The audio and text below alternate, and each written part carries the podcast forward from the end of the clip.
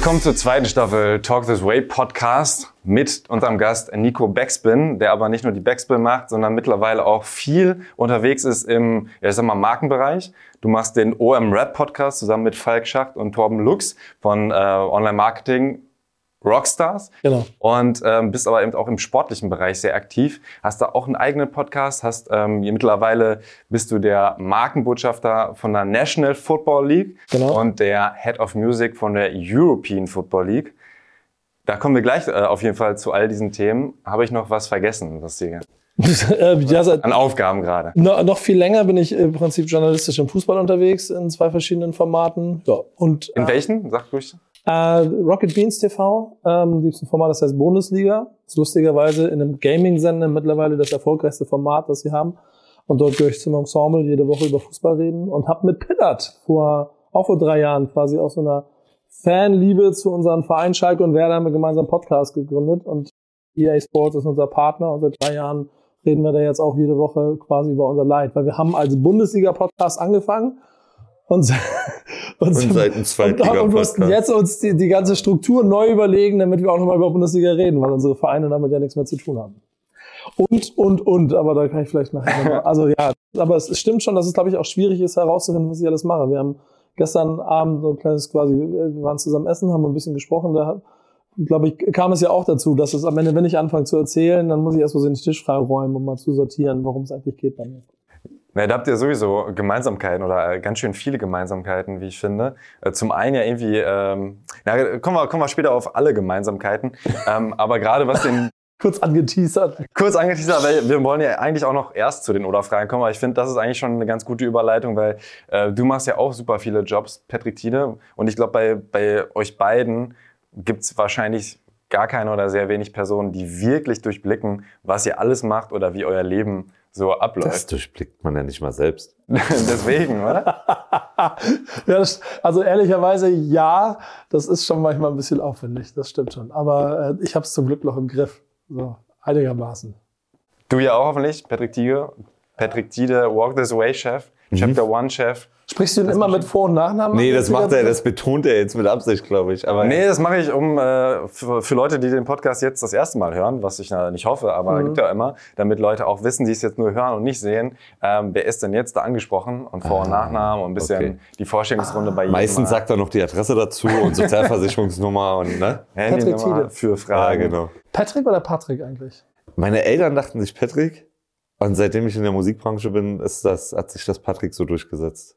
Und Was- mir selber ist es egal. Was hast du mit Leuten gemacht, die dich Paddy genannt haben oder so?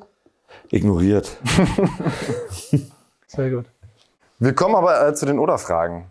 Möglichst schnell antworten, damit wir auch die wahre Antwort rausfinden können. Okay, ich konzentriere mich. Los geht's. Jordans oder New Era Cap? Boah, Jordans. Bremen oder New York Giants? Bremen. New York oder Hamburg? Boah, die ist gemein. Hamburg. Golf oder Joggen? Du hast auf jeden Fall. Okay. Äh, Golf. Fußball oder Football? Das ist genauso eine gemeine Frage, weil das begleitet mich mein ganzes scheiß Leben. Auch wenn ich gerade in einem Beziehungsstatus von ist kompliziert stecke, würde ich trotzdem sagen Fußball. Okay. Twitter oder TikTok? Oh, da TikTok. Sport oder Hip-Hop? Hm, Erkläre ich dir gerne. Ähm, auch schwierig. Ich soll ja nicht so viel erklären, ich soll nur sagen, ne? Du kannst auch erklären. Weißt du, wenn du das Gefühl hast, dass du Hip-Hop durchgespielt hast auf eine gewisse Art und Weise, ist Sport dann irgendwie spannender. Trotzdem bin ich durch und durch Hip-Hop. Und das fließt in den Sport, deswegen am Ende doch Hip-Hop. Jay-Z oder Eli Manning? Klar, Jay-Z. Splash oder Super Bowl? Ganz klar Super Bowl. Da wart ihr ja beide schon, ne? Auf dem Super Bowl. Na, Du warst schon im Stadion, ich war nur davor. Wieder vor. Naja, Du hast ja gestern gesagt, du hattest Tickets. Für Nee. davor kann man Tickets. Nein, das habe ich nicht gesagt. Das du mich falsch verstanden. Okay. Wir waren nur beim Super Bowl. Wir waren, ich hatte Tickets. Äh, wir waren gemeinsam beim Konzert. Bei, ich weiß gar nicht, was das war. Ich glaube, Tidal, DJ Khaled, also ganz wild. Lil I Wayne war Got da. More. Genau.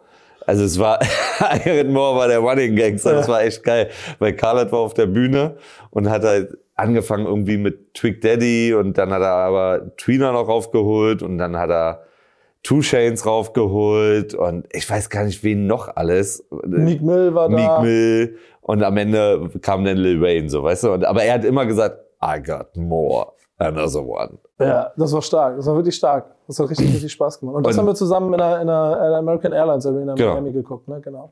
Genau. Also so ein Riesengig dann. Ja, Ja, ja, so- aber Voreck war irgendwie Megan Thee Stallion und ach, ich weiß gar nicht, müsste man raufgucken. Es war eigentlich ein Festival-Line-Up. So. Das war krass, das war wirklich krass. Und weil ich, ich kann mich auch noch daran erinnern, dass dieses I Got More ja auch eigentlich stimmte. Du hast so gedacht, okay, war ganz geil, jetzt hat sich gelohnt. Vielen Dank, so nach dem Motto, Ja. Karte hat sich gelohnt. Und dann kam noch einer und noch einer und noch einer und noch einer. Der Baby und all so eine Leute, ne? Was macht für euch die Faszination Football aus? Also warum ist das so ein geiler Sport? Boah, also erstens mag ich ähm, die Chancengleichheit diese Saison für so gut wie jedes Team.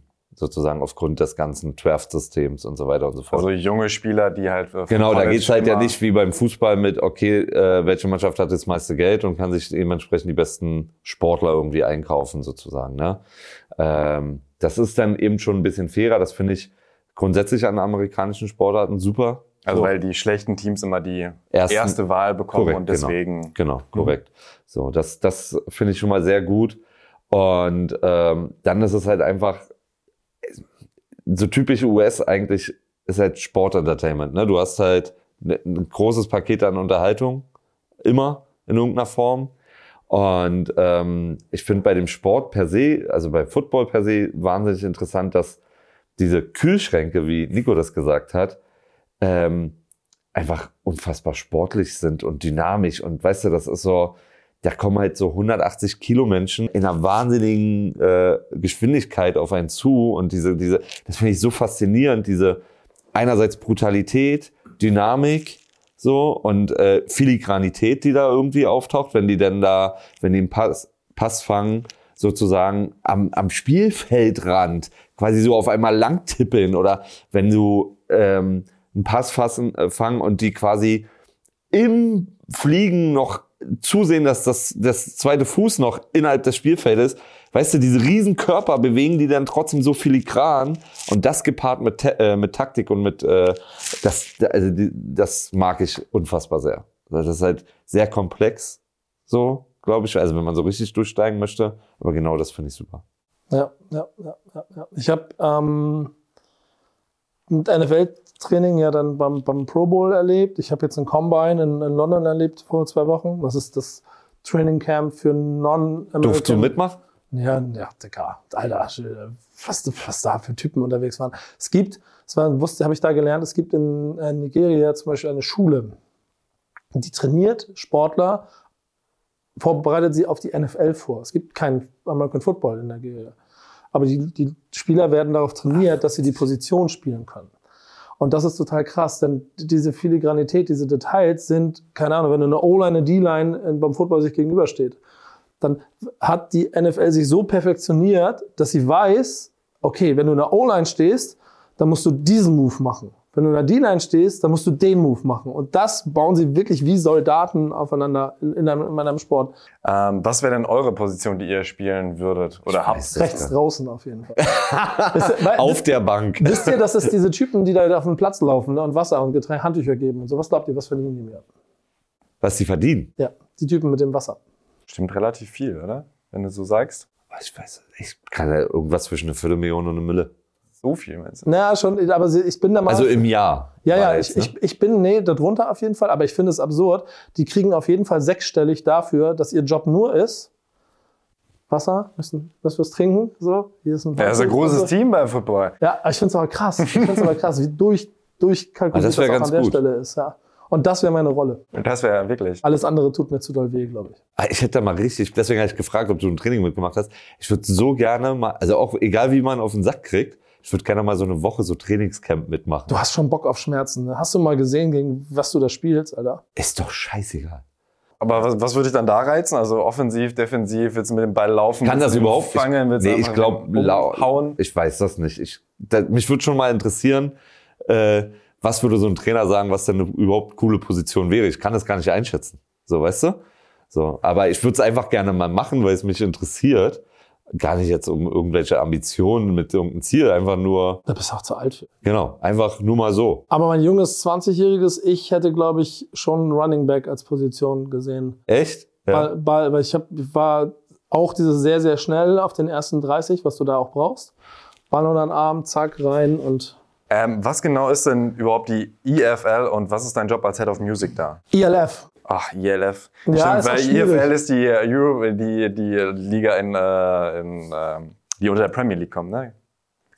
Ja, stimmt. stimmt Deswegen ja. habe ich es. Äh, ELF, European League of Football, ist insofern auch ein ganz interessantes Projekt, weil ähm, es gab ja mal eine NFL Europe.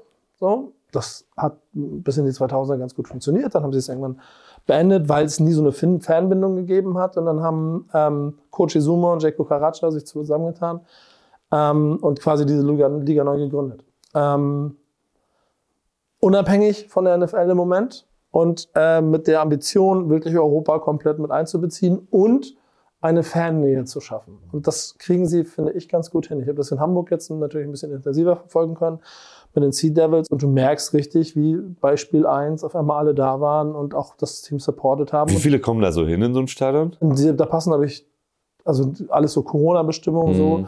Durften, glaube ich, zwei rein und waren jedes Mal zwei da. Ah, okay. Ähm, und da geht auch mehr. Das hast du dann am Finale in Düsseldorf gesehen, wo auf einmal 25.000 Leute waren. Hast du ein bisschen das Gefühl, dass in Deutschland oder Europa kann ich gar nicht einschätzen, aber es gab ja schon mal so eine eben mit der äh, NFL Europe. NFL Europe so, so eine Welle in den Nullerjahren war das ja, glaube ich, oder was, ne?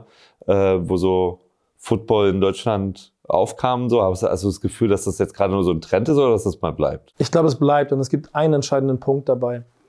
Ähm, früher hast du, wenn du in Deutschland dich mit der NFL beschäftigt hast, hast du ja nichts mitgekriegt. Hm. Und schon gar nicht die Spieler. Du kanntest, Gott, jetzt vielleicht ein alter Mann, aber vielleicht ein Wide Receiver und ein Quarterback und das war's, so von drei Teams und sonst nicht.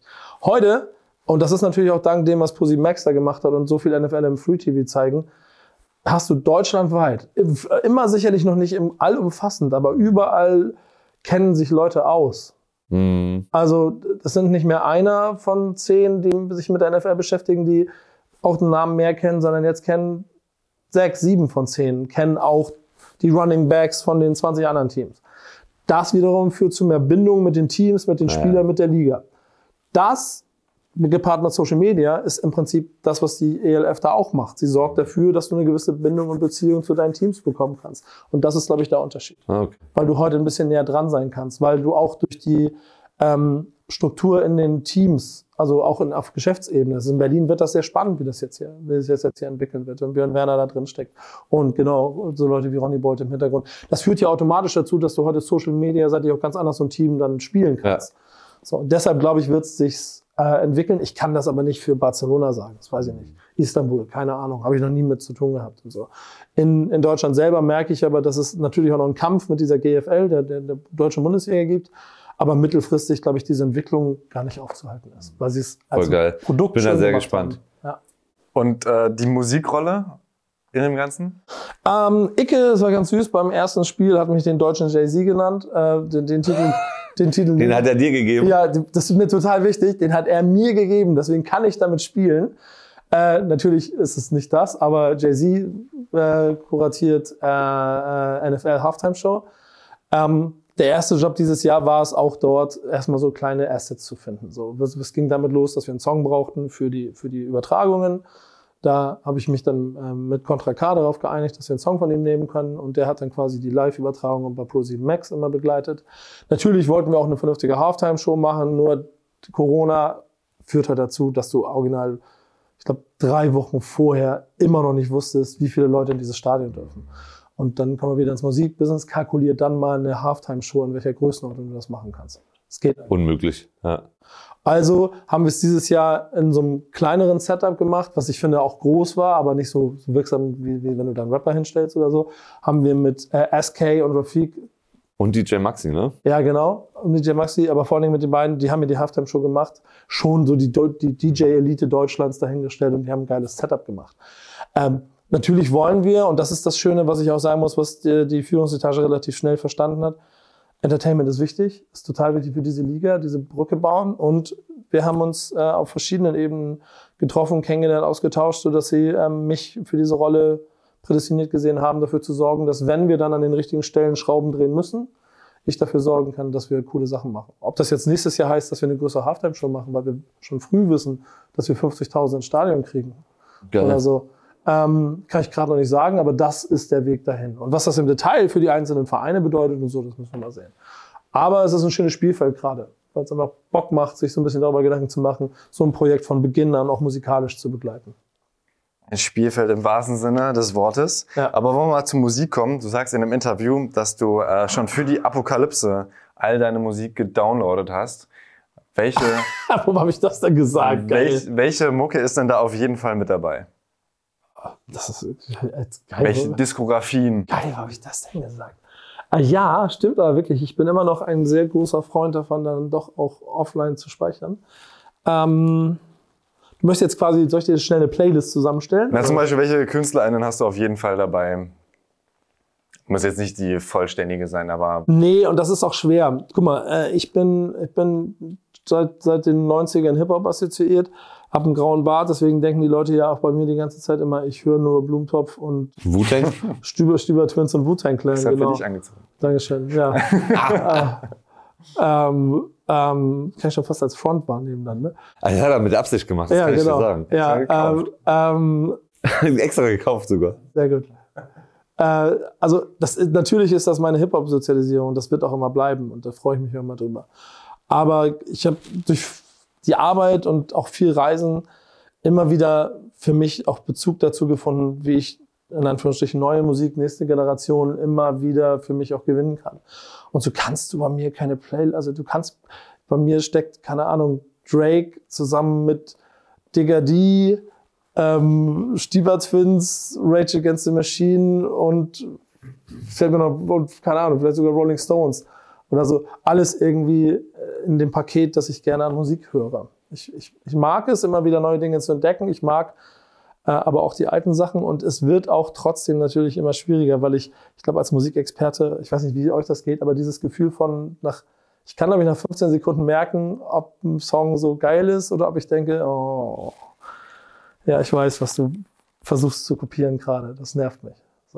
Voll. Also ich habe es auch gerade voll viel, dass ich da die Rolling Stones besten 500 Alben aller Zeiten oder so mir einfach anhöre und dank Spotify ähm, kann ich mir die halt alle schön alle abspeichern und wenn ich dann Bock drauf gut, ja. habe, höre ich mir die alle an.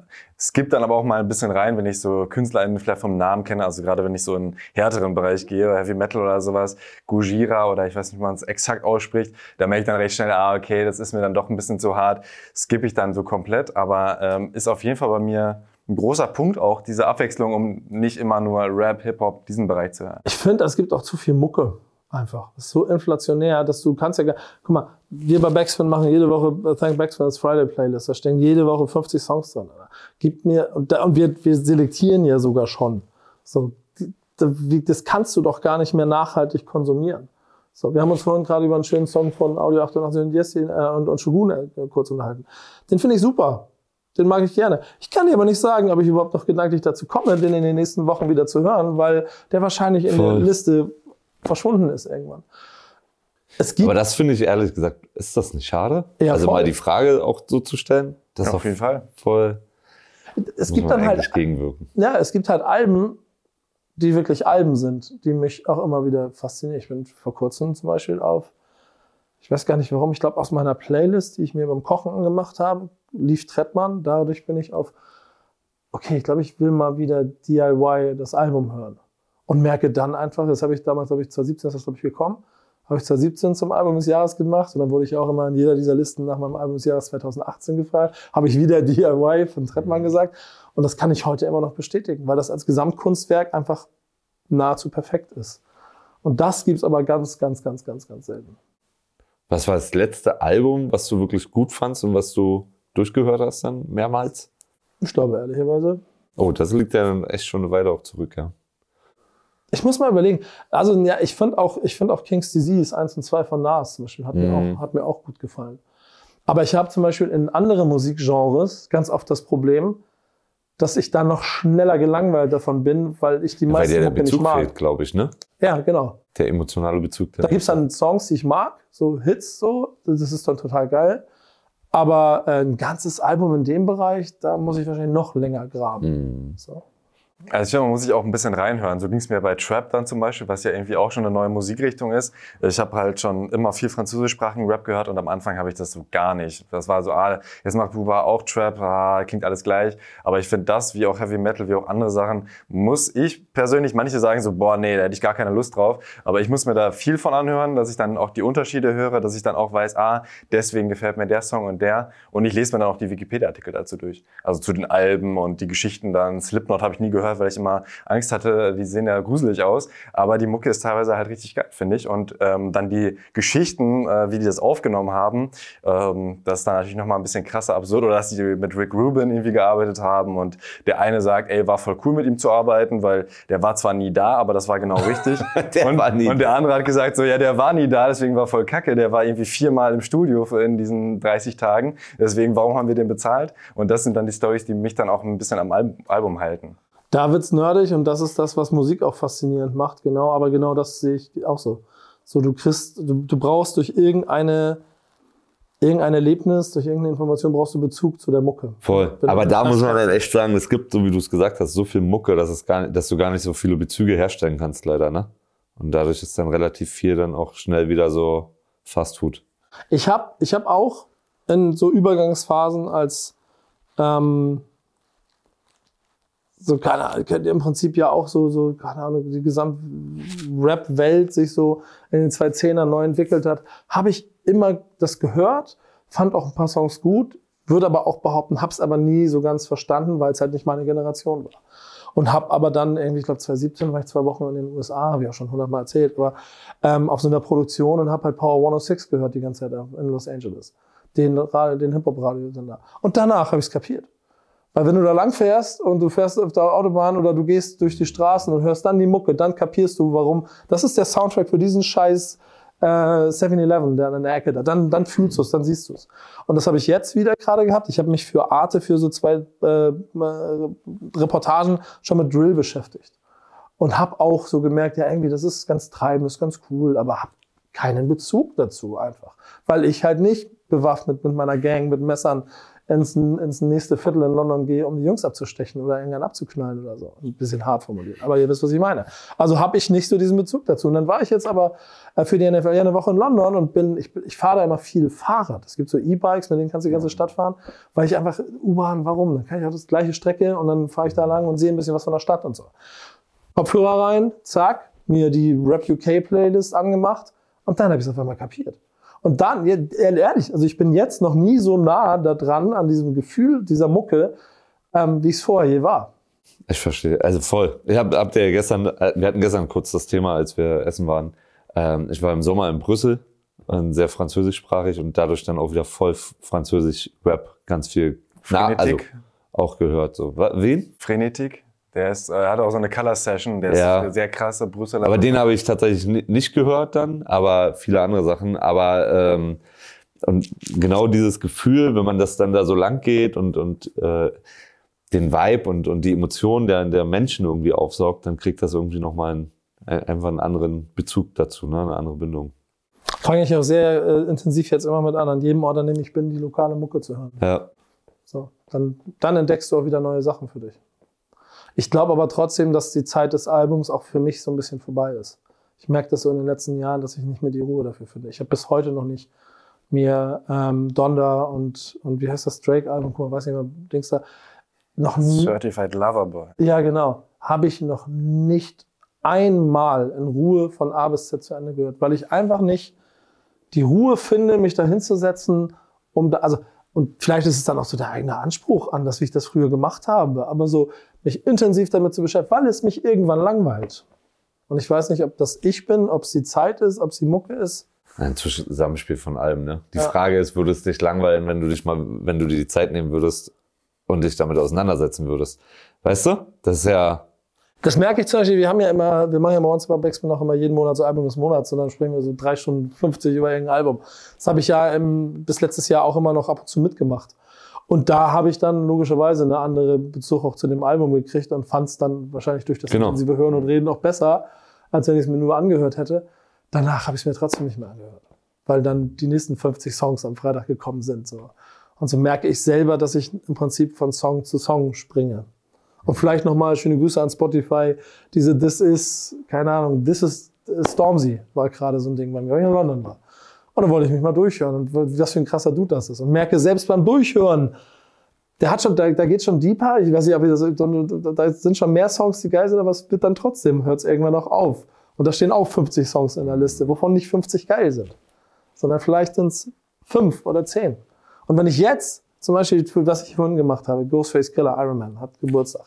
Solche du Alben. hast, bevor wir die Aufnahme gemacht haben, hast du es schon mal durchgehört. Ein Ja, durchskippt für die genau. Leute, die nicht dabei waren. weil ich mir redaktionell was damit machen will. Ich merke heute auch, dass Alben von damals, die ich total geil fand, in der Gänze auch nicht immer komplett geil waren. So, also ich habe das mit äh, der Certificate von Ice Cube gehabt, 91 rausgekommen, habe ich das war eines der wichtigsten Alben damals in meiner Zeit. Jetzt habe ich es gehört und habe gedacht, gut 26 Songs, doch oder 23 Songs, doch so sieben, acht Füllnummern drin. Ja. Ja. Ähm, und dann komme ich wieder dazu, dass doch diese fünf Songs die geilsten sind und die pick ich mir raus. Wie meint ihr denn, können Künstler, die jetzt was veröffentlichen, das überhaupt schaffen, diesen Bezug? Also früher war es dann natürlich irgendwie, wenn du es an den Gatekeepern vorbeigeschafft hattest und irgendwo äh, war ein Artikel oder sowas, dann hattest du ja eine Möglichkeit, dass man sich da irgendwie auf andere Weise beschäftigen konnte, außer die Musik zu hören. Jetzt denke ich halt schnell an Social Media, aber es ist ja auch nicht so befriedigend, wenn man Leuten sagt, hey, bau dir irgendwie über TikTok eine Marke und dann guck mal, ob du die Leute da irgendwie mit rüberziehen kannst. Das ist sein Geschäft, das muss er jede Woche mehrfach machen. Insofern Voll. Aber ich, der Also- Leuten diese Argumente jetzt verkaufen. Ja, ich finde das ja so ein bisschen schwierig, ne? Einerseits, also ich glaube ja immer, der schmale Grat äh, der goldenen Mitte ist da äh, ehrlich gesagt wichtig. Also so gehe ich da für mich ran und auch das Team dann, ehrlich gesagt. Ne? Ich persönlich glaube ja, auch wenn, vielleicht bin ich da auch einer der wenigen letzten Menschen, die das so sehen, ich glaube ja nach wie vor, ein Album ist immer noch die Basis und die Visitenkarte für alles, was dann danach und drumherum passiert. Also ich glaube, wenn du nicht gewisse, also wenn, wenn, als am praktischen Beispiel ist zumindest meine Theorie, wenn ein Kapi keine Alben gemacht hätte, dann hätte der danach nicht so groß sein, in dieses Ice-Tea-Business steigen können. Das wäre nur mit Singles und mit Songs wäre das so nicht gegangen, weil du auf Songs und Singles nicht diese Geschichte und nicht diese Kampagnen fahren kannst, wie du es beim Album machen kannst, sozusagen. Und das ähm, ist immer noch sehr wichtig, so um den Künstler nahe, nahe zu bringen. Ansonsten hast du vielleicht Zuhörer, aber keine Fans. Die Zuhörer gehen aber im Zweifel nur wegen einem Song zu einem Konzert, aber nicht wegen dem, äh, wegen dem gesamten Katalog. Die geben aber auch im Zweifel auch kein T-Shirt aus. Also kein Geld für ein T-Shirt. Und mir persönlich sind dann lieber, also mir persönlich sind 5000 richtige Hardcore-Fans viel lieber als 100.000 Zuhörer. So, weil die kommen und gehen. So, weißt du? Und äh, die Fans, die bleiben. Und ähm, deswegen finde ich das so ein bisschen ähm, schwierig. Ich glaube, man kann dann trotzdem nicht sowas wie TikTok außer, außer Acht lassen. Das muss man schon mit einbinden. Aber ich würde das auch nicht alles darauf lenken, ehrlich gesagt. So, weißt du, dieses immer schwarz und weiß, das finde ich dabei sehr, sehr, sehr schwierig. So. Ich glaube, es gibt einen Schlüssel, der auch schon die komplette Musikgeschichte gilt und das ist der, der Personality. Ja. Und das kannst du nicht. Aber das kannst du nicht mit Songs machen. Ja, ja, Du musst irgendwann die Persönlichkeit in Genau. seiner Gänze, weil dafür ist logischerweise der Mensch und die Persönlichkeit eines Menschen viel zu komplex. Wie willst du die Persönlichkeit in einem Song packen? Das funktioniert nicht. So. Und wenn du es, das Problem ist aber, selbst wenn du es in fünf Songs packst und das über die nächsten zwei Monate veröffentlichst, dann hat es nicht mehr diesen roten Faden und diesen Zusammenhang. Das heißt, du musst das wieder irgendwo münden lassen. Und du hast das Problem, dass heute die Aufmerksamkeitsspanne, die dir zur Verfügung steht, wenn du durch diese Gatekeeper durchgebrochen bist, halt trotzdem nicht mehr da ist. Früher hast du ein Album gemacht, ähm, dann hattest du Zeit, dass die Leute sich mit diesem Album beschäftigt haben. Wenn du heute hast du diesen One-Shot, diese Sekunde, da kannst du deep was machen, kannst dieses Song über den Tod von deiner Mutter machen und der ist super emotional. Aber nächste Woche gibt's neue Songs. Und dann versuch mal diesen Spannungsbogen, der ein Teil deiner Personality ist, so aufrechtzuerhalten, dass du als Künstler funktionierst. Es ist mega schwierig, glaube ich. Deswegen glaube ich, ehrlich gesagt, die Musik kann immer nur der Soundtrack sein zu der Persönlichkeit des Künstlers. Und umso spannender und krasser der Künstler oder die Künstlerin ist, sozusagen, ähm, umso besser ist es. Und dann geht's nur noch darum, eben einen geilen Soundtrack darum. Und da wollte ich eben darauf hinaus, dass du das nicht, das kannst nicht lernen. So. Und deswegen kann auch nicht, also du kannst nicht, nur weil du gute Mucke machst, wirst du nicht erfolgreich. So. Ähm, natürlich kurzfristig vielleicht durch diese 100.000, aber du wirst nicht als Künstlerpersönlichkeit erfolgreich. Das wirst du nur, wenn du eine Künstlerpersönlichkeit bist. Die Frage ist halt, finde ich, da immer, worum geht's, ne? Willst du fünf, die Möglichkeit oder die Wahrscheinlichkeit noch haben, in fünf oder zehn Jahren oder in 15 Jahren auf der Bühne zu stehen, ne? Und große Hallen zu spielen und in diesem Business stattzufinden, so? Geht's darum oder geht's um, also willst du Westernhagen sein oder Lubega? Weißt du? So. Und das, was ich allen immer erzähle, die sich mit mir über Musik unterhalten, ist, das Schlimmste, was dir passieren kann, ist, dieses klingt wie. Mhm. Sobald das der Fall ist, sobald irgendjemand auch nur ansatzweise über dich und deine Mucke sagt, klingt ein bisschen wie, schmeiß es weg und mach es neu. Sorg dafür, dass du kannst ja trotzdem Aber denken, das ist ein Problem in Travis der Scott. heutigen Zeit, finde ich. Ja, aber du kannst ja trotzdem Travis Cobb durch influenced sein. Aber sorg dafür, dass man es nicht sofort merkt, sondern dass man im Nachgang merkt, okay, Ja, krass. die, die Menschen, also durch diese Gatekeeper und so weiter und so fort, ne? Also es ist ja alles immer irgendwie Fluch und Segen so ein bisschen. Heutzutage ist super schnell, du kannst super schnell Musik veröffentlichen. Früher musstest du halt ganz lange für dich selber feilen, bis du an diese Tür, Türsteher quasi vorbeikommst des Musikmarktes.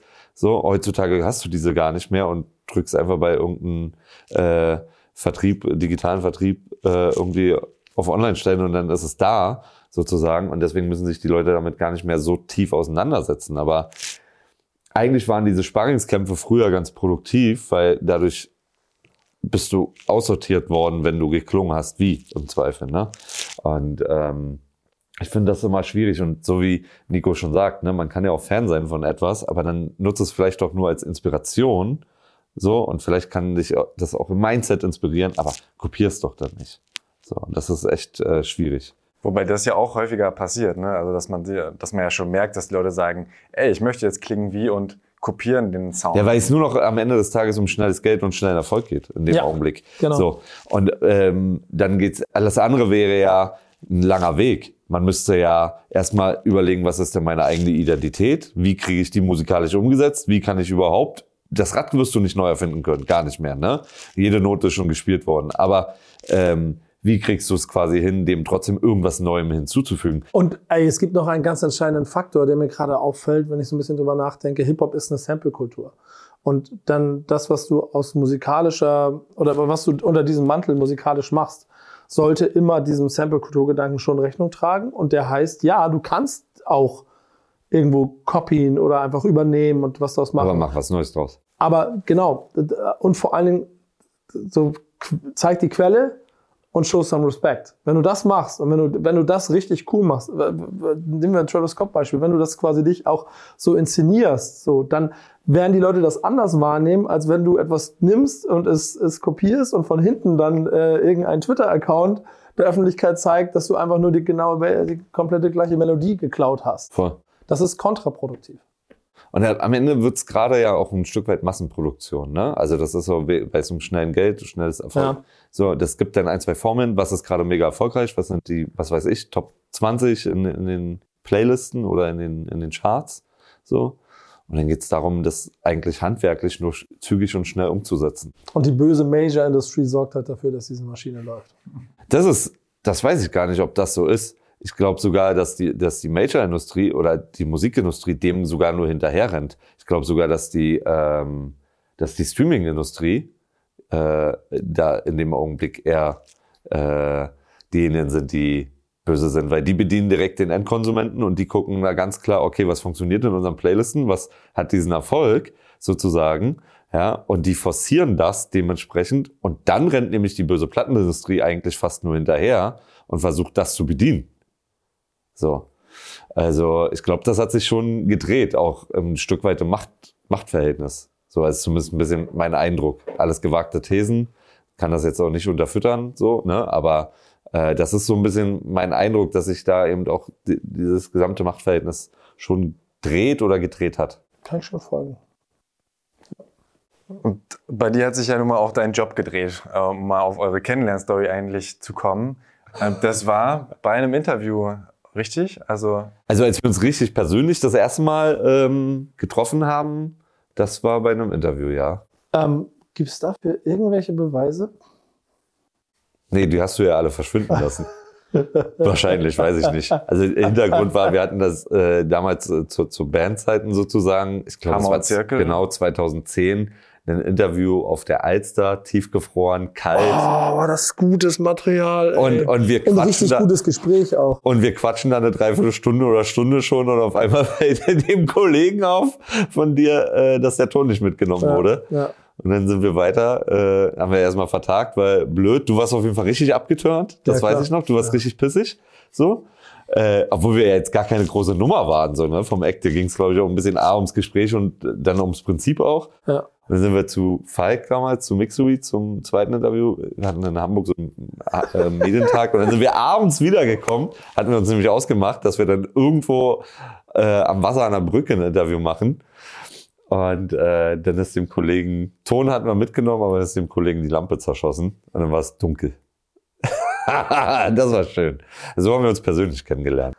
Verbindet und das ist auch eine der dunkleren Stunden auf jeden Fall. Aber wie war denn das? Ich versuche mich gerade weiter an den Tag zu erinnern. Musste nicht der Kollege dafür irgendwas kochen? Ja. Hat er das jemals gemacht? Ja, das war, ja, und das, ich hätte es nicht machen sollen.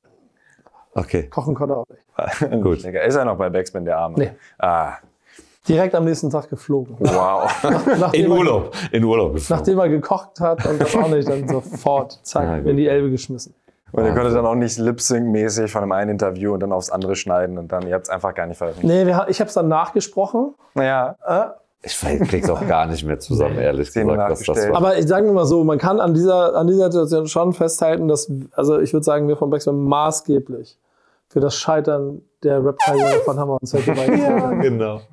Ah, Ansonsten hätte es funktioniert. wäre das durch. Ja, wahrscheinlich.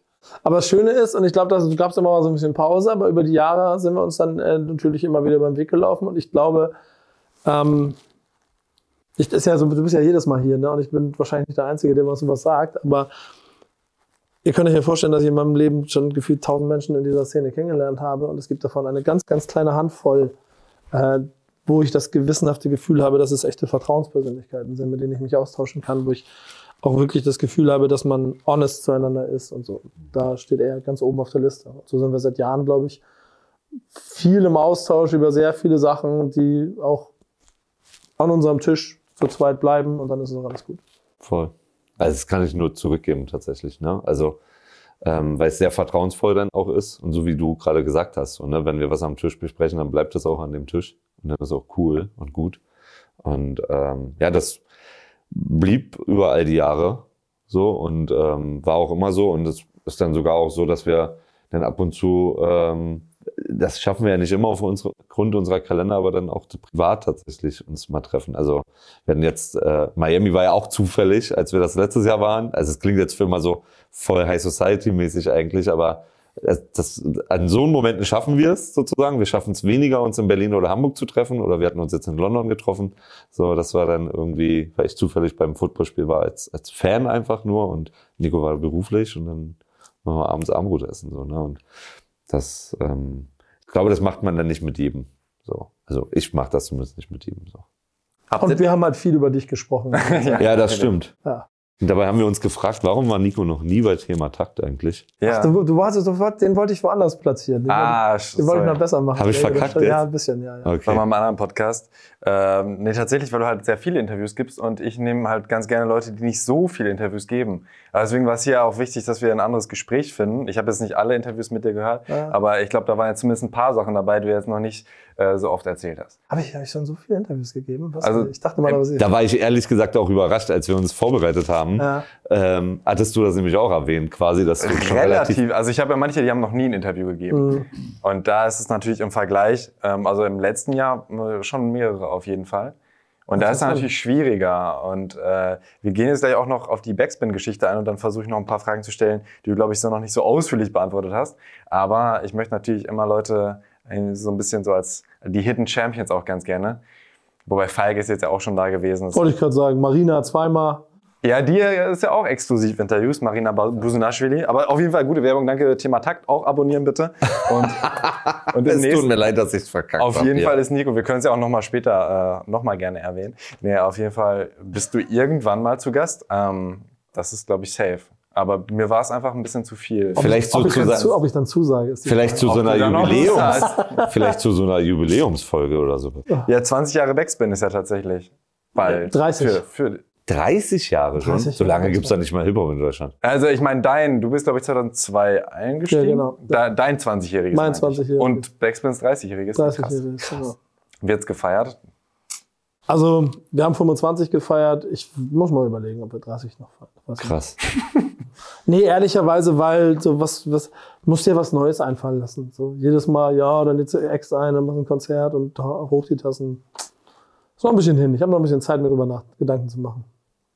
Trotzdem faszinierend, finde ich. Also, das ändert sich man, ja. Wenn man, sich, wenn man sich das so bewusst vor Augen hält, wie lange, also wie lange man dabei ist, oder du im Fall, und wie lange das das so Der gibt. graue Bart kommt nicht von ungefähr. Aber das ist auch was, was mich jetzt äh, interessiert. Wie hast du äh, Backspin, als es dann, du hast es ja, glaube ich, dann sieben Jahre später erst wirklich übernommen. Wie war deine Arbeit bis dahin und wie war dann die Veränderung zu, okay, ich bin jetzt in Charge und ich möchte Backspin so und so aufbauen? Also ich bin Fan seit Ausgabe 1 gewesen. in den 94ern. Da, da habe ich die dann irgendwann mal in so einem Hip-Hop-Store gesehen und seitdem dann auch immer, da war das ja noch unregelmäßiger und Fanzine von Hip-Hop-Dudes gemacht.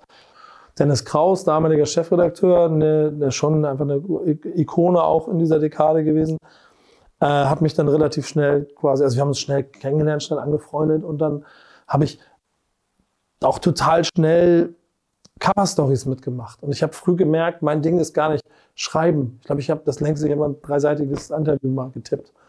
Aber ich habe jede Cover-Story mitbegleitet.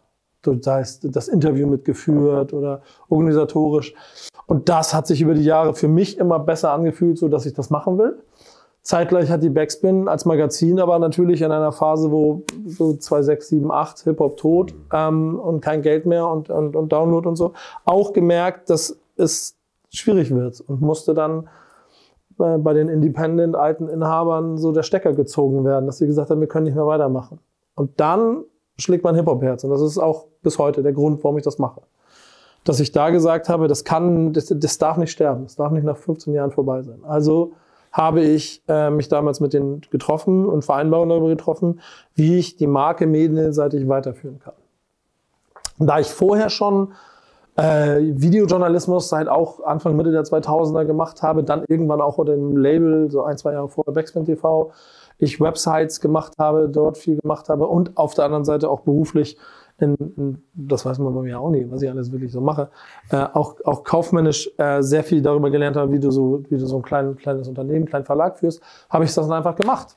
Und habe dann noch sieben Jahre lang auch ein Printmagazin gemacht, mehr so aber als so, so ein bisschen so Brand 1-mäßig, Liebhaberei, ein bisschen deeper, zeitlos wollten wir es machen. Aber dann auch irgendwann gemerkt, dass der Markt dafür einfach nicht da ist. Das ist einfach in der Hip-Hop-Welt nicht genug äh, welches Wort ist jetzt das richtige, äh, Interesse einfach darin gibt, so ein, so ein zeitloses Magazin zu haben. Das Wetter ist ganz interessant, was das, dass sie schaffen. Mich würden die Zahlen mal interessieren. Das, ich wollte das gerade fragen, ob jemand die, die Auflagen da Nee, aber ich bin mir ziemlich sicher, dass dann, äh, dass das auch ähm, mit sehr viel Liebe und, und Blutschweiß und Tränen gefüttert wird. Was aber total gut und richtig ist. So genau wie diese Streetlauf-Merk, das es da gibt. Das sind so Sachen. Aber ich weiß, dass das nicht lukrativ ist. Und ich weiß bei mir, oder ich wusste bei mir, dass ich das ändern muss, weil sonst kann ich das von der Struktur nicht weitermachen. Weil Backspill Magazin, 100 Seiten, Hochglanz, bla, das war nochmal ein bisschen anderes Level, was wir da immer so gemacht haben. Also habe ich das dann irgendwann beendet. Parallel ist ja dieses YouTube-Video-Business eh immer größer geworden. Und auch, was damit, glaube ich, einhergeht, auch eine, eine, eine mediale Erkenntnis, dass die tatsächlichen Magazine, wenn sie kein Profil haben, also nicht das Magazin keine Personality hat, dass sie sterben werden. Wir wissen im Musikbereich, kann ich fünf Beispiele nennen jetzt sofort, bis in den Hip-Hop hinein, wo es genau deswegen am Ende nicht mehr funktioniert hat. Und alles, was ein Gesicht bekommen hat, eine, eine Identifikationsfläche, etwas, womit du dich auseinandersetzen konntest, hat funktioniert. Und so, ich bin nie der Typ gewesen, der, yeah, Kamera, lass arbeiten, juhu, ich bin der Geilste. Sondern ich wollte immer journalistisch arbeiten. Ich bin neugierig, ich wollte Leute kennenlernen, ich möchte Geschichten erzählen. Ich möchte vor allen Dingen auch Geschichten von Menschen erzählen, die sonst vielleicht nicht gehört werden. Das ist der Grund, warum ich diesen ganzen Scheiß immer gemacht habe. Und das ist dann irgendwie automatisch einhergegangen, dass es dadurch immer mehr zu dem YouTube-Thema geworden ist, als zu, als zu einem Printmagazin und damit auch immer mehr zu einer Marke, als zu einer klassischen Musikredaktion. Und das ist der Weg, auf dem wir im Moment immer weiter sind gerade. Und wie war es denn finanziell? Also ähm, war das Boah, ich die war das Jahresabschlüsse lange, dabei. War, genau, das wäre nochmal schön die Bilanzen von 2002 ja. bis 16. Nee, ähm, war es lange irgendwie. Die kannst du auf, übrigens einsehen, auf ne? Messers das GmbHs waren. Ja, nee, waren sie. Also, na gut. Äh, war es lange auf Messerschneide, dass du äh, den Laden am Laufen halten konntest? Oder ab wann konntest du dich auch quasi selbst einstellen? Dass du sagst, ey, ich mache jetzt vor allem Backspin? Ich habe bereits seit früher 2000er eine, es war so immer so eine Mischung aus Verlag und Agentur aufgebaut, die irgendwann dann Mitte, Ende, Ende der 2000er, also so 2009, 2010, die Marke Backspin quasi mit betreut hat. Und so hat es funktioniert. So. Natürlich gibt es, wisst ihr selber, in bestimmten Zeiten damals mal mehr, mal weniger Budgets, auch in diesem äh, Genre. Aber deswegen haben wir ja auch recht rudimentär gearbeitet, bestimmt, in bestimmten Zeiten. Trotzdem habe ich immer den Anspruch gehabt und in etwas investiert, von dem ich der Meinung war, dass es äh, gut und wichtig ist. Ich habe ein, Team von mittlerweile drei Firmen mit von zehn Mitarbeitern. Jeder von denen hat ein Backspin-Praktikum gemacht das ist am Ende auch wie so eine Schule für alle. So, Hip-Hop ist da nach wie vor. Da, da könnt ihr mich auch altbacken nennen oder was ist mir alles scheißegal. Die Tatsache, dass dir Hip-Hop im Ganzen die Möglichkeit gibt, dass du dich kreativ ausleben kannst. Und ich rede jetzt nicht von der Musikformel erfüllen, ich werde werd ja. Rapper und ich mach, sondern dass du kreativ auf irgendeiner Fläche da unterwegs bist, sorgt dafür, dass du Talente entdecken kannst.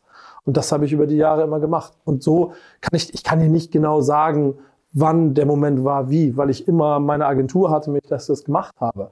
Aber ich kann schon einschätzen, dass es natürlich irgendwann mit der größeren medialeren Präsenz von Hip-Hop so 2016, 17, 18 so langsam losging, dass es dann auch äh, richtig interessant geworden ist. Und es vorher halt dann eher klassisch um Klicks und Reichweiten ging. Wie hast du die Talente gepickt? Also du hast dann vorher erzählt, dass Zino sich zum Beispiel sehr äh, kreativ beworben hat mit einem Video und so, aber gerade Zino Backspin, Kevins Backspin sind jetzt welche, die mir schnell einfallen, die auch äh, ordentlich Fuß gefasst haben in der Medienszene. Genau. Also war, war, hattest du so einen gewissen Ausbildungsweg oder hast du die eher machen lassen und daraus ist es entstanden? Da ist ja auch noch die, der Punkt, dass ich in bestimmten Phasen ja manchmal selber jetzt gar nicht so, ich wäre kein Ausbilder. Ich habe auch nie, das ja auch nie gelernt. Das heißt, es ist dann auch Hip-Hop-mäßig so ein Learning by Doing gewesen. Ähm, aber was wir früher immer machen wollten, war Raum geben. So. Dann, dann ist natürlich so ein Praktikum Einstieg und dann danach darüber nachdenken, wie kann man weiter zusammenarbeiten. Wie viel Bock hat derjenige, was zu machen, wie, welcher Bereich, was interessiert ihn, bla bla bla bla bla. Ähm, und so sind überall in den verschiedensten Bereichen Talente entstanden. Martin, auch Martin Backspin, mit dem ich äh, seit über zehn, der ist lange dabei schon, über ne? zehn Jahren Video. Der hat mit dem Redaktionspraktikum angefangen. Der ist jetzt halt mein, wir reden ja immer von einem Kleinen, aber den Namen groß machen hier. Creative Director von allem. Wenn wir für Werder Bremen äh, für die Trikot, Trikot Launch Kampagne die Social Media Assets drehen, dann ist er der Chef und kümmert sich darum. Wir haben jetzt gerade mit einem Partner Pepsi ein Projekt fertig gemacht. So, da ist er Creative Director von all dem, so. Und das funktioniert deshalb so gut und wir sind deshalb so gut in dem wir machen, weil der Dude halt auch auf drei wackeligen Stativen mit einem Mikrofon gleichzeitig in den Ohren und einer Lampe festgehalten ein Interview gemacht hat. So. Ähm, es braucht immer Talent und Willen bei den Leuten. Und wenn ich das entdeckt habe, dann habe ich mit denen auch einen zweiten und einen dritten Schritt gemacht. Und manchmal sind, bleiben sie, Martin, der, der bis, bis, äh, bis heute an meiner Seite steht in, in der Konstellation, dass wir Video und, und meine Arbeiten zusammenbringen. Bei Kevin und Sino sind sie dann irgendwann dem entflohen und gehen ihre eigenen Wege. So. Das ist dann aber auch vollkommen in Ordnung, weil es immer wieder neue Leute gibt, die, die genau diese Kreativität und dieses Talent einbringen, dass du dich weiterentwickeln kannst als Team. Wie habt ihr dann später zusammengearbeitet? Also oder überhaupt? Weil häufig ist ja gar nicht der Kontakt zwischen äh, Management, wie man sich das vielleicht vorstellt, und Label, sondern läuft ja ganz viel JournalistInnen haben dann Kom Kontakt mit PromoterInnen und äh, die, ähm, die regeln das im Prinzip. So richtig viel zusammengearbeitet, muss man ja ehrlicherweise sagen, haben wir ja noch gar nicht so richtig. Ja. Also das. Ähm ich glaube, es gibt immer Möglichkeiten, es gab immer Themen und Verbindungen. Verbindungen und dann mal Künstler und so, aber nie, und vielleicht ist das auch das Gute bei uns beiden, so, dass wir erstmal eine persönliche Ebene ein, also uns auf der Ebene kennengelernt haben, ohne dass es irgendeinen Bedarf, Need oder irgendeinen so, so, so Dinge gab, die da das überlappt haben. Natürlich gab es immer wieder Situationen, aber die haben dann auch relativ schnell dazu geführt, dass wir einfach auf der Ebene, auf der wir unterwegs sind, dass sie vielleicht auch ganz anders handeln können. So. Aber ich bin kein Künstler, ich muss ihn nicht interviewen. Ob ich jetzt seine Künstler noch interview, weiß ich nicht, weiß ich nicht, weil ich nicht weiß, ob ich überhaupt noch Interviews mache oder wie viel ich mache. Deswegen. Weil er nicht weiß, welche Künstler bei uns sind, weil es zu viele sind. Dann, dann, arbeite ich lieber so zum Beispiel bei so einem Pepsi-Projekt. Dann, dann, dann gibt es so Verbindungen, wo man mal gemeinsam etwas machen kann. Da Erzählt haben wir jetzt davon? Was. Genau, also das muss Nico sonst vielleicht ein bisschen besser sagen, weil bei mir klingelte einfach irgendwann das Telefon und dann hat Nico mir von folgendem Projekt erzählt, was er jetzt gleich erzählt. Ganz, ganz simpel und das war insofern auch schön. Marke möchte gerne ähm, ein Projekt machen, wo es so eine David gegen Goliath-Geschichte vom Newcomer zum in die Szene reinbringen und sowas alles haben mich quasi gefragt, ob ich da Ideen hätte. Habe ich denen was gepitcht. Das Ergebnis war, dass wir einen Künstler, der ist Zero, Fußballprofi bei Atlas, Delmenhorst, ehemals so HSV, also so auf dieser Stufe kurz vor, so, war auch bei Bielefeld in der zweiten Liga mal, ähm, dass der ein Rap-Talent ist. Und den haben wir begleitet. Und dann habe ich so ein paar Künstler ähm, innen ähm, mit, mit quasi in so ein Camp geholt. Unique war da, Forti war da, Simch, der Produzent, war da.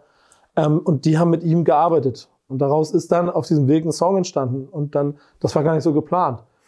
So, aber es war total cool. So. Und dann ist vielleicht auch Netzwerk und auch ehrlicherweise die enge Verbindung zueinander, dass ich dann für diese Geschichte gedacht habe, es wäre geil, wenn man dem jetzt noch so einen Sahnehäubchen draufsetzen kann. Und habe ihn gefragt, habe es ihm gezeigt. Und ich glaube, da kennst du ihn auch ganz genug. Der macht ja nicht einfach nur, ja, klar, mache ich, ist egal. Der hat sich das angehört, aber hat dann, glaube ich, auch gesehen, okay, Song ist cool. Cool, ja, voll. Kann man machen. Oh, und dann ist es ein Vertrauensverhältnis zueinander, dass wir beide wissen, was wir da gerade quasi so für eine Geschichte bauen. So. Und dann ist das Ergebnis, dass dieser Song mal Chapter One. Wo ist er? Chapter One? Walk This Way. Oh, Walk This Way genau. veröffentlicht worden, genau. Ja. Also der wird veröffentlicht oder ist veröffentlicht, wenn's, wenn diese Folge hier ausgestrahlt ist sozusagen. Und das alles dann zusammen mit Nico, da gibt es eine Backspin-Dokumentation, Pepsi, Max ist dabei und so weiter und so fort. Genau. Und solche Projekte machen mir im Moment auch am meisten Spaß, ehrlicherweise weil du irgendwie nochmal anderen kreativen Raum bauen kannst, in dem du Dinge machen kannst. So. Das, jetzt, der Partner, Pepsi Max in diesem Fall, ist der Grund, warum ich einfach ein Studio drei Tage mieten kann, vier Künstler einladen kann, die einen Workshop daraus machen, etc. pp. Das, das ist mal wieder eine andere Art. Das ist schon auch irgendwie journalistisch, also Content Creation, aber journalistisch arbeiten mit einer Freiheit, weil der, weil der Partner halt dann in mich das Vertrauen hat, dass es, ja, lass den mal da machen, so. Und dann kannst du geilen Kram machen, der nicht darum geht, zum 25. Mal zu fragen, warum das Album denn jetzt das krasseste ist, was du dieses Jahr gemacht hast. Also es ist vor allem, dass du weißt, was, was da draußen wartet, dass du weniger Bock hast auf Interviews. Also hättest du generell schon, aber du weißt, hey, ich könnte mit meiner Zeit jetzt irgendwas machen, was geiler ist. Ich habe mir am Anfang erzählt, dass ich das alles mache, weil ich neugierig bin, weil ich irgendwie Geschichten erzählen möchte. Die Anzahl der Geschichten, die ich erzählen kann, ist nach über 1000 Interviews irgendwann klein. Ganz kurz. Besteht da eigentlich ein Zusammenhang auch zu deiner Meinung zu Alben und Zusammenhang zu möglicherweise Künstlern und zu dem Fastfood, die da, also weißt du, weil das, voll. Also, ich weißt du, weil vielleicht gibt's gar nicht mehr so viele spannende Charakter. Ähm, und deswegen hast du vielleicht auch gar nicht, also ist nur eine Frage so aufgrund unserer Dynamik gerade, ähm, die mir da so in den Kopf kommt, ja. Es geht Hand in Hand. Es geht Hand in Hand. Ich bin ja nach wie vor, das, das, ey, ich habe in meinem Leben so viele spannende Persönlichkeiten gerne porträtiert, obwohl ich die Musik nicht spannend fand, weil ich die Persönlichkeit spannend fand. mein persönlicher Geschmack, das, was ich vorhin gesagt habe, dass ich nicht mehr so viele Alben höre, hat nichts damit zu tun, dass ich genauso wie du der Meinung bin, dass das Album das Wichtigste ist für den Künstler, um sich jetzt prof prof zu profilieren, um ein Statement zu setzen. Das ist total wichtig. Aber wenn du das dann halt mit 250 Künstlern tausendmal gemacht hast, immer wieder neu, so, die Geschichten wiederholen sich dann doch. So, so. Und die Geschichte vom Blog, die muss, habe ich 50 Mal erzählt ich weiß nicht, ob ich sie 100 Mal erzähle. Und wenn ich sie noch 50 Mal erzähle, brauche ich für mich, für meinen eigenen Anspruch vielleicht auch einfach mal ein anderes Level oder einen anderen Blickwinkel, irgendetwas. So. Denn da bin ich wieder der Typ, der auch seit 2002, und das werde ich auch immer bleiben, einfach nur ganz privat kreativ sein möchte und neugierig ist auf eine Geschichte. Und wenn ich dann die Möglichkeit habe, ey, ich meine, das Back-to-Tape-Projekt, das ich mache seit fünf Jahren jetzt. Das ist Wahnsinn. Mit Porsche, das ist der absolute Wahnsinn. Ey, ich werde nach, ich, ich fliege nach Barcelona mit einem neunköpfigen Team, um Schubert del Negre dabei zuzugucken, wie er Schnuller malt. Jetzt ist es einfach mal runterzubrechen. Das ist aber eine fucking Street Art Legende in ganz Europa. Der hat aber nur 5346 Follower auf Instagram. Nach allen Bemessungsgrößen, die ihr kennt und wie der Markt funktioniert, ist das kein Match Produktionsteam, Barcelona, Schubert der Negre. Gib mir den Wirtschaftsfaktor aber das dahinter, ist auch das zu machen. So, also das Ding ist aber auch so ein Hip-Hop-Ding mit diesen Zahlen, Social Media und so weiter und so fort. Ne? Also ganz viele äh, äh, Graffiti-Artists oder Street-Art-Künstler haben jetzt keine Millionen von Follower. Ja, aber am Ende geht's ja dann trotzdem darum, auch, äh, auch als Content-Creator musst du ja kalkulieren. Ja. Was kannst du machen? Wie groß? Wo ist, der, wo ist Ja, ja. das Refinanzierungsmodell in der Idee und so weiter?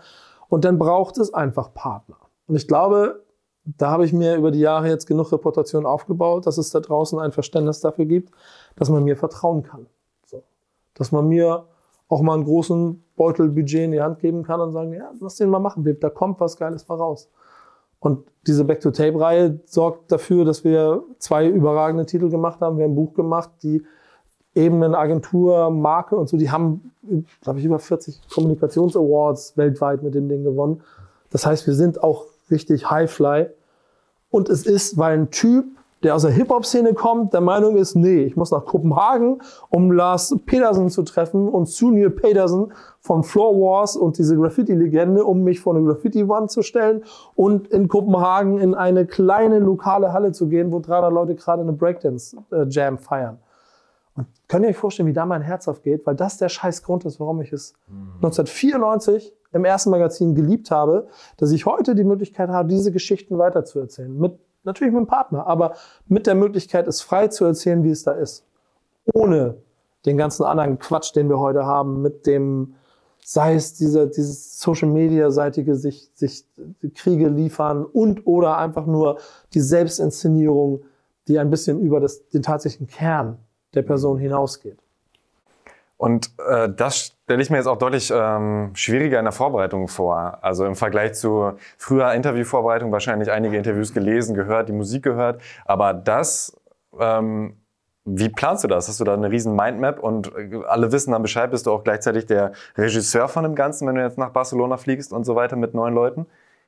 Nee, ich würde immer so, es gibt doch diesen schönen Begriff vom Executive, der quasi nur hingeht und nochmal guckt und dann, ja, ist cool. Das, das ist so meine Rolle. Wirklich? Ja, und ich habe, ich habe, ich habe. So der Rick Rubin, der viermal auftaucht Ja, und dann genau. wieder weggeht. Und Ja, aber dann schon an der richtigen Stelle auch dafür sorgt, dass das Schiff weiter in die richtige Richtung fährt. Und das ist mein Job. Das wird da auch immer bleiben. Und ich habe auch gemerkt, das ist meine Stärke. Das kann ich. Ich kann keinen Artikel, ich kann nicht einen Artikel schreiben.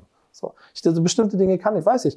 Und ich bin auch nicht so, so, also ich habe vielleicht auch nicht mehr so die Zeit und bin nicht so gut in der Recherchearbeit, wie ich es manchmal sein müsste für bestimmte Dinge. Also habe ich schnell gelernt, dass ich gute Leute um mich rum brauche, ein gutes Team, die dafür sorgen, dass ich besser werde.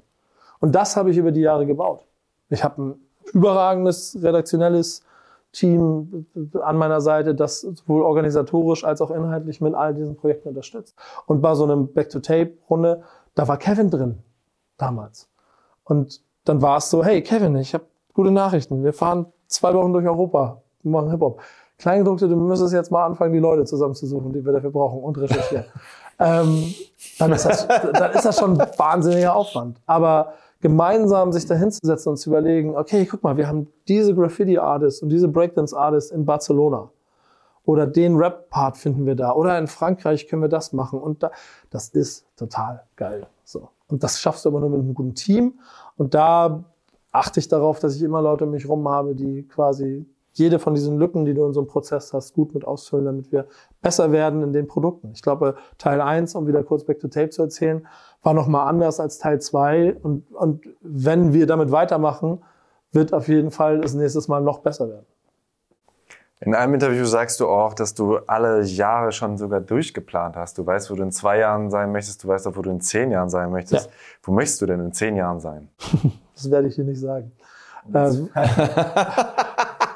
äh, da, äh, das habe ich. Es ist, ist auch. Ähm, ich glaube, ich habe ich hab auch so eine krasse Zielstrebigkeit. Und das. Ich, ich kann ja nicht mehr genau sagen, womit es zusammenhängt. So. Aber ich bin mal vor vielen Jahren im Hip-Hop losgelaufen und hatte so eine imaginäre Bucketlist, welchen Künstler ich gerne mal gesprochen haben möchte die habe ich dann relativ schnell abgehakt. Und so habe ich nächstes Ziel mir gesetzt, was ich gerne erreichen möchte, was ich machen möchte. Und so mache ich das immer wieder. Und ich glaube, das ist der Motor für all das. Auch nach so vielen Jahren. So. Deswegen bin ich vielleicht an der einen Stelle mal gelangweilt davon, zum zehnten Mal jetzt die Option zu haben, das zu machen. Vielleicht mache ich es ja trotzdem, weil ich an irgendetwas etwas finde, was es mir wieder, was mir wieder triggert, wo ich es spannend finde. Ich habe auch schon fünfmal Materia interviewt. Und dann nach der Regel kann ich jetzt sagen, sechstes Mal ist egal. Aber das letzte Gespräch war wieder cool weil es einfach Spaß gemacht hat, sich nach so ein, zwei Jahren mal wieder zu treffen und mal wieder auszutauschen auf Augenhöhe. Das wird immer wieder kommen. Aber ich selber habe für mich, und da sind wir auch bei dem, wo wir schon ein paar Mal gesprochen haben, das ist Hip-Hop nicht, ich bin nicht nur Hip-Hop. Und ich achte sehr darauf, dass ich nicht, wie vielleicht auch manchmal andere, in dieser Bubble stehen, da drin, da drin Privates wie Berufliches, die ganze Zeit im Kreis, ich bin auf den Partys, ich treffe die gleichen Leute, meine Beziehung kommt da raus und du kommst nicht raus. Deswegen sitze ich im Sport, im Gaming, in verschiedenen Sportbubbles. So, Marketing, überall, um von außen wieder darauf zu gucken, um dann auch wieder reinzugehen, mich schön an den Tisch außen zu setzen, mir das Ganze anzugucken, voll mit drin zu sein und aber wieder rausgehen zu können und zu sagen können, ich mache was anderes. Und das führt zu den Zielen, weil ich dadurch einen anderen Winkel und eine andere Perspektive auf Dinge habe. So, und wer weiß, vielleicht gibt es in ganz anderen Genres für mich auch als Host, als Journalist noch Herausforderungen, die ich mhm. erreichen möchte. Vielleicht gibt es aber auch innerhalb dieses Komplexes Hip-Hop noch ganz andere Blickwinkel, aus denen ich bisher vielleicht noch nicht so viel gearbeitet habe oder was man vielleicht nicht so mitkriegt, was noch spannend werden kann. So, und so gehe ich im Prinzip systematisch alles, was ich mache, durch und habe natürlich auch überall eine Idee dahinter, wo ich damit hinkommen kann. Aber willst du noch nicht sagen, wo genau? Hat er doch gesagt. du bist grob. Sag doch Wo mal. er schon ist, hat er gesagt. Nee, ja, das ist ja gut. Das ist ja, das ist ja, das ist ja journalistisch. Das ist ja jetzt nachhaken und gucken, ob ich vielleicht doch noch was sage. Ähm, ähm, es gibt Bienchen. da, nee, da, da gibt's da gibt's eine schöne Sache. Ich bin Hamburger. Und das ehrlicherweise durch und durch. Auch wenn mein Fußballverein eine Stadt weiter ist, aber ich bin Hamburger durch und durch. Und da gibt's so eine Regel, die... Ähm, die du irgendwie so im Blut hast. So. Du redest nicht so viel, du machst. So, und irgendwie, das steckt so in mir. Ich mag das eigentlich nicht so gerne. Ich habe dir gestern relativ viel erzählt, aber das ist auch, weil ich das da weiß, das bleibt dann an diesem Also Tisch. in zehn Jahren ist der in. ja, Spaß. Aber, aber ansonsten mag ich nicht so viel darüber reden. Don't talk the talk if you can't walk the walk. Ich möchte den Weg gehen und dann kriegst du schon mit, was ich mache. Und dann, ich mag es lieber, dass Leute den Effekt haben, so nach dem Motto, krass, was, was, macht, was macht denn der jetzt da? Warum ist denn der da? So, ja, als ey, dass ich das vorher fünfmal wenig, Also weniger drüber reden, was man, ja, das, was du sagst. Weniger drüber reden, wie erfolgreich man ist oder was man macht, sondern lieber machen dann, ne? So ist es. Und wir wollen jetzt ja auch weitermachen. Ähm, hast du noch abschließende Wir wollen weniger Worte? reden und ja, weitermachen. Ist jetzt genug geredet? Oh, sind wir schon durch? Ist, ist, ist das ein Schlusswort, ey? Na, ich hatte jetzt das Gefühl, dass ihr dass wir los wollen und weitermachen wollen, oder was? ein paar Fragen, aber ja. Nee, dann stell doch noch mal zwei. Okay, äh, also eine, da sind wir jetzt so ähm, roten Fadenmäßig, haben wir das ein bisschen verloren, aber äh, du hast zum Beispiel erzählt, abgesehen von deinem Interview, was leider für immer verschollen ist, aber auch, dass ein Contra K-Interview nicht rausgekommen ist. Aber da würde mich interessieren, gab es da noch andere, wo du dich besonders geärgert hast? Ah, das war so geil und das ist nicht rausgekommen? Das Gute ist, ähm, ich ärgere mich nicht darüber. Aber ich habe bestimmt 20, 30 Interviews in meinem Leben produziert, die nie veröffentlicht wurden. Natürlich auch mit Aufwand, mit Team, mit allem drum und dran. Mal ist es ein Technikthema, was nicht funktioniert hat, was aber zum Glück echt ganz, ganz selten der Fall war. Ähm, mal ist es ein inhaltliches Thema oder dann doch eine strategische Veränderung, die dazu führt. Ich habe ja, glaube ich, das habe ich ja auch, glaube ich, veröffentlicht, letztes Jahr war das ein, mit PA Sports ein zwei Stunden, da habe ich, glaube ich, ein Posting gemacht oder so, zwei Stunden Interview an der Alster gemacht. Das war, das äh, war ein wahnsinnig, für mich persönlich gutes, deepes, interessantes Interview, was wir da gemacht haben. Ich war richtig angetan davon. So. Es hat auch mal wieder so einen Kick gegeben, so, war, krass, genau. Auch PA habe ich schon hundertmal getroffen und trotzdem hatte ich diesen Moment aus Ja. Und dann gibt es, nennen wir es mal politische Veränderungen, die dafür sorgen, dass du das dann so halt einfach nicht mehr veröffentlichen kannst. Und da geht es nicht darum, dass er da rumgebasht hat. Ganz im Gegenteil, das bin ich ja nicht. Ich mache nie diese Dinger, wenn es dazu geht, dass du meine Plattform dazu benutzen möchtest, um andere Leute anzugreifen. Passiert nicht, meine ich. Ähm, das war deep. Und trotzdem waren da bestimmte Dinge, wo sich Dinge verändert haben und deswegen konnte es nicht rausgehen. Und wenn ich mich darüber ärgern würde, dann mache ich doch A, mir unnötig Groll und B, fange ich an diskutieren. Hey, mach doch, komm, nee, ich veröffentliche es trotzdem, nee, jetzt mache ich das, weil ich das will und so. Ich finde, das ist die falsche Herangehensweise. Denn ich möchte ja irgendwie das Gefühl haben, dass man in Ruhe und in Frieden damit rausgeht. Und wenn es nicht klappt, klappt es halt nicht. So. Es gibt da für mich dann schon gewisse Entscheidungen aus dem Wie, die dazu führen, dass ich da in der Zukunft anders mit umgehe es gibt schon so eine Handvoll Künstler, wo ich jetzt noch zweimal drüber nachdenken würde, ob ich nochmal wieder das Investment mit meinem Team mache, weil ich die Konsequenz daraus sehe. So. Aber manchmal passiert es halt einfach. Und dann ist das auch alles, ist alles nicht so schlimm. Gibt es denn für die Backspin eine Planänderung, sage ich mal, auch in ja, so viel neues Social Media gibt's ja nicht, aber ich hatte es jetzt auch im äh, Interview mit Toxic, dass halt irgendwann so die Facebook-Phase kam, die waren irgendwann vorbei, dann kam eine neue Phase. Ähm, wie nimmst du nochmal diese Änderung der letzten zwei Jahre wahr? Ist es krass, auch da bei Backspin irgendwie eine ganz andere Strategie zu fahren? Ja, ja, 100 Prozent. Ähm, Habe ich ja vorhin auch schon mal kurz angedeutet. Ne? Also es hat als eine Independent Hip-Hop-Redaktion angefangen und also jetzt muss ich formulieren, wie ich es mache, weil das stimmt ja sonst nicht. Ähm, Redaktionen, nein, Redaktionen sind nicht tot und Special Interest gibt es weiterhin und du kannst in Special Interest Blasen auch redaktionell funktionieren. Aber Hip-Hop ist da ein bisschen was anderes. Denn dann geht es doch viel um Reichweite und um, um, um, um Kraftverhältnisse zueinander und auch wieder um gewisse Refinanzierungsmodelle, dass dieses klassische Denken von wir sind eine Hip-Hop-Redaktion und eine Musikredaktion und versuchen klassisch musikalisch uns mit dem, was da kulturell passiert, auseinanderzusetzen, das wird immer, immer, immer schwieriger. So. Und das führt dazu, dass wir in-house natürlich auch darüber nachdenken, wie wir es machen. Und verbunden mit diesem nostalgischen Hip-Hop-Kern, den ich immer bei mir habe, führt das dazu, dass ich trotzdem auch in fünf Jahren noch Backspin Love and Hate Podcast machen werde mit meinen Kumpeln Dan und Bass, die hängengebliebene 90er Hip-Hop-Freaks sind, ähm, weil dort aber Graffiti, die Graffiti Jam in Bocholt und, und der Artikel über DJ Cool Herc äh, äh, im, im Times Magazine thematisiert wird und damit so ein bisschen klar gemacht wird, wo kommt's her und vergesst bitte nicht, worum es hier eigentlich geht, wenn es um Hip-Hop geht. Ich weiß aber, dass sich das keine 20.000 Leute anhören werden. Das ist mir aber vollkommen egal. Das mache ich auch, wenn sich das nur fünf Leute anhören. Es ist mir, ist mir, ist, ist mir wichtiger, es zu machen für Kultur, für Marke und für ein Gesamtbild. Und es gibt immer noch genug Wege und da wird es auch immer mehr geben, wie du von deinem Standpunkt aus in dieser Szene und auch mit dem, mit dem Thema Hip-Hop arbeiten kannst und es trotzdem tragfähig machst. So formuliere ich es mal. So. Und das ist dann manchmal vielleicht eine Kooperation mit etwas, manchmal ist es vielleicht auch ein bisschen Networking, Consulting.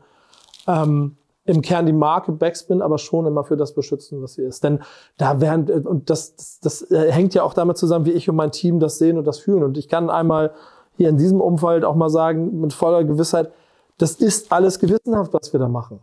Nur, du kennst auch Social Media. Und wenn wir an der einen Stelle posten wir ein Foto von, keine Ahnung, Drake oder sowas, dann hauen uns die äh, alten Herz auf den Kopf und sagen, scheiße, man gehört nicht mehr.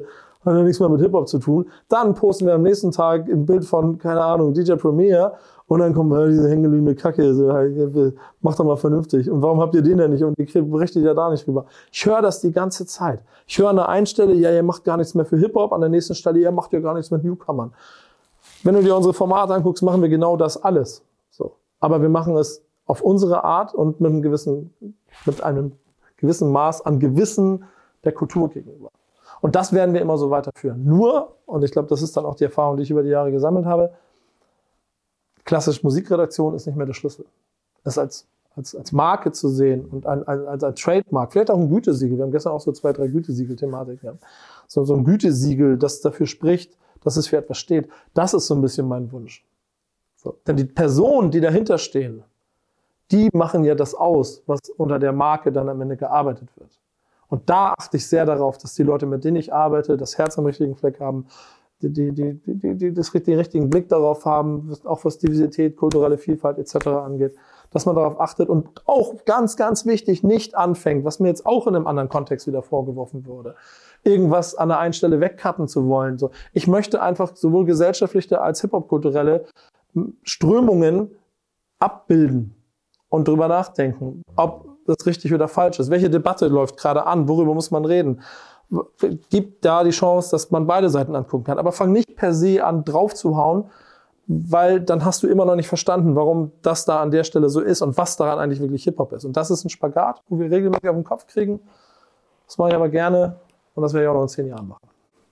Und was meinst du? Habe ich dir doch gesagt, was ich jetzt Hast du doch gesagt, Weil ja, endlich, da jetzt können wir ausmachen. Nee, ähm, aber was meinst du als klassische Musikredaktion? Äh, das heißt, weniger dieses Modell, wir veröffentlichen Videos oder Texte und äh, haben da irgendwo Werbung und dann verdienen wir damit genug Geld, um das dann zu monetarisieren. Das ist so das klassische Musikredaktionsding. Und jetzt braucht es dann Partnerschaften, die dann irgendwie klarer sind, wie zum Beispiel Porsche oder Pepsi. Oder was meinst du mit diesem, dass man dass man nicht mehr diese klassische Musikredaktion haben wird? Ja, das ist, also das ist im Prinzip ja, genau, eigentlich das, was du gesagt hast, weil das Geschäftsmodell dahinter sich ja auch ausläuft. Mhm.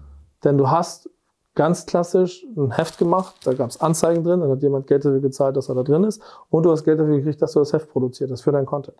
Irgendwann, das Bezahlsystem im Internet funktioniert nicht in solchen Bubblen wie Hip-Hop wird niemanden geben, der 3,95 Euro dafür zahlt, dass er ab morgen exklusiv die Nachrichten bei hiphop.de kriegt. Das Einzige, wo es, glaube ich, einigermaßen klappt, ist. Dein Update, ne? Genau. Das, aber das ist nochmal wieder ein anderer, das ist nochmal wieder ein anderer Ansatz. Aber das, wenn du Hip-Hop kulturell angehen willst, klappt das nicht. Weil dann bist du zu spitz innerhalb dieses, dieser Nische. Also musst du neue Wege dafür finden, ohne dich selber und deinen Wert und deinen Kern da drin irgendwie zu verlieren. So, und das ist ein schmaler Spagat. Aber ich glaube, da bin ich ja vorhin schon dabei gewesen, wenn man, wenn man mit mir arbeiten will, dann, ich werde nicht ein verdammtes Schild hochhalten mit sagen, kauft das Produkt oder sowas alles. Das mache ich nicht. So, wenn du mit mir arbeiten willst, dann passiert es auf Augenhöhe. So, dann, dann, dann arbeiten wir gemeinsam an etwas. Aber es gibt da draußen sehr viel Bedarf, genau wie es früher Bedarf daran gab, auf dieser Seite im Magazin zu sagen, kauf dieses Produkt, weil es ist cool. Und das machen wir im Hip-Hop-Kontext, weil das ist die Zielgruppe, die wir erreichen wollen. Social Media und alle anderen Wege, die wir heute haben, sorgen halt dafür, dass du andere Ausspielmöglichkeiten und Kommunikationswege und dann auch ein neues Modell von Partnerschaften bauen kannst.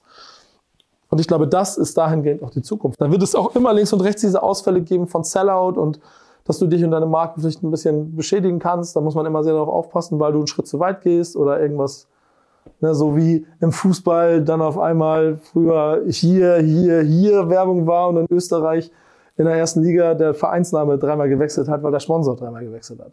So, da musst du, da musst du natürlich recht aufpassen. Aber ich glaube, wir sind da ähm, sehr gut da drin, dafür, darauf zu achten, ähm, dass wir das beschützen. Denn wir arbeiten natürlich auch mit Leuten zusammen, obwohl wir nicht die größten Reichweiten haben, aber wir haben einen starken Kern. Und der ist manchmal wichtiger als die Da sind wir wieder bei der Basis und bei Fans und Hardcore und äh, weißt du? Also das ist eigentlich dasselbe Prinzip. So. Am Ende ist es eine starke Basis schaffen. Und wenn du die eigentlich hast, dann Profil, Identität auf jeden Fall. Genau. Und äh, überleg doch mal, also keine Ahnung, jetzt bist du ja ein bisschen mittendrin. So. Aber wie viele Leute lesen sich denn noch die Review über das neue Summer Jam Album auf rapnews. Stimmt, laut.de gibt's auch. Ja. ja, selbst da, Alter. Ist das ein Zukunftsmodell? Aufgrund der Dinge, die wir schon vor fünf Jahren besprochen Vielleicht haben. alles kommt ja immer wieder, weißt du? So retromäßig. Vielleicht passiert das nochmal. Da bin ich auch gespannt. Also ich habe auch letztens gedacht, so vielleicht kommt man irgendwann dann doch wieder an den Punkt, wo so ein Print funktionieren könnte. Aber du bist da natürlich viel, viel besser drin. Aber einfach, wenn man, wenn man hört, dass Leute Kassetten kaufen oder so, dass das vielleicht Aber es ist ja immer nicht die Masse. Das lesen. Das ist ja das Lustige. Das ist ja nicht die Masse, die die Kassetten kaufen. Weißt du, das sind so, so ganz spitz die Leute. Die, das sind dann 100 Leute oder Du was? kannst morgen ein Thema Taktmagazin machen. Und wenn du ein vernünftiges ähm, Crowdfunding davor setzt, dann wirst du auch die Kosten refinanziert bekommen, weil du 100, 500 Leute findest, die sagen, das Thema finde ich geil, da kommt cooler Inhalt, mache ich. Aber das ist doch kein Geschäftsmodell, womit du, keine Ahnung, die nächsten zwei Jahre für dich und deine Agentur planen kannst. Also gut, aber selbst für dich und dein Team, was auch immer. Das ist echt schwer. Dre Vogt ist ein Musterbeispiel, wie es dann doch geht. Der ist, der ist gegen die. Dre Vogt, für mich die und glaube ich für alle anderen auch. Ja, Five, ne? Ja, genau. Die Hip-Hop, äh, Entschuldigung, die Basketball, NBA-Koryphäe journalistisch in Deutschland. Ähm, früher Five Mac, Five Mac zu. Er selber sich aber natürlich als Marke auch irgendwann aufgebaut. Jetzt spontan auf die Idee gekommen nach diesem Ende, okay, wir würden gerne so ein zeitloses Magazin schaffen. Ähm, ich habe irgendwie Bock darauf, da Artikel reinzusetzen. Setzen Crowdfunding ab, setzen eine sehr hohe Line, Line, äh, Linie an. Zwei Jahre durchfinanziert. Und auf einmal sind die Leute da und haben Bock. Ich glaube aber nicht, dass der, der Grund, dass es das Facebook nicht mehr gibt, liegt ja nicht daran, dass sie es nicht gelesen, sondern dass die Leute irgendwann abbestellt haben und es war dann, oh, und dann habe ich keinen Bock mehr drauf. Also entscheidet man, das abzu, abzuschaffen. Es gibt aber offensichtlich doch den Bedarf und den Markt dafür, wenn du eine andere Emotionalität dazu schaffst. Und dann musst du überlegen, also für dich selber, ob das dir auch den Aufwand und den Struggle und das Ganze drumherum wert ist. So, ich merke halt für mich, dass unsere Stärke im Visuellen liegt, die Videoarbeit, die wir machen, sicherlich auch in der Art und Weise, wie ich meinen Job mache und mein Team um mich rum. Also fokussiere ich mich darauf. Ich habe auch immer Bock, nochmal ein Backspin-Magazin zu machen. Und vielleicht gibt es irgendwann einen Corporate-Punkt, an dem man das auch mal machen kann. Aber Leute, ein Tape rauszubringen in einer 100er Auflage und ein Heft rauszubringen in einer 100er, kannst du gar nicht, 500er, also wenn du so eine 100er Auflage machst, kannst du es schon gar nicht mehr bezahlen. Du musst schon in die 1000er Auflage gehen und dann die ganzen Produktionskosten drumherum, das ist schon Volumen. Aber das ist ja, ja, ist beim physischen Produkt aber genauso, ne? Also bring mal eine 100er Vinyl raus. Gute Nacht, Marie. Ja. Ist schwierig. Naja, kannst du machen, steht halt in keinem Verhältnis und dann musst du halt eigentlich im Endverbraucherpreis die Vinyl halt so hoch ansetzen.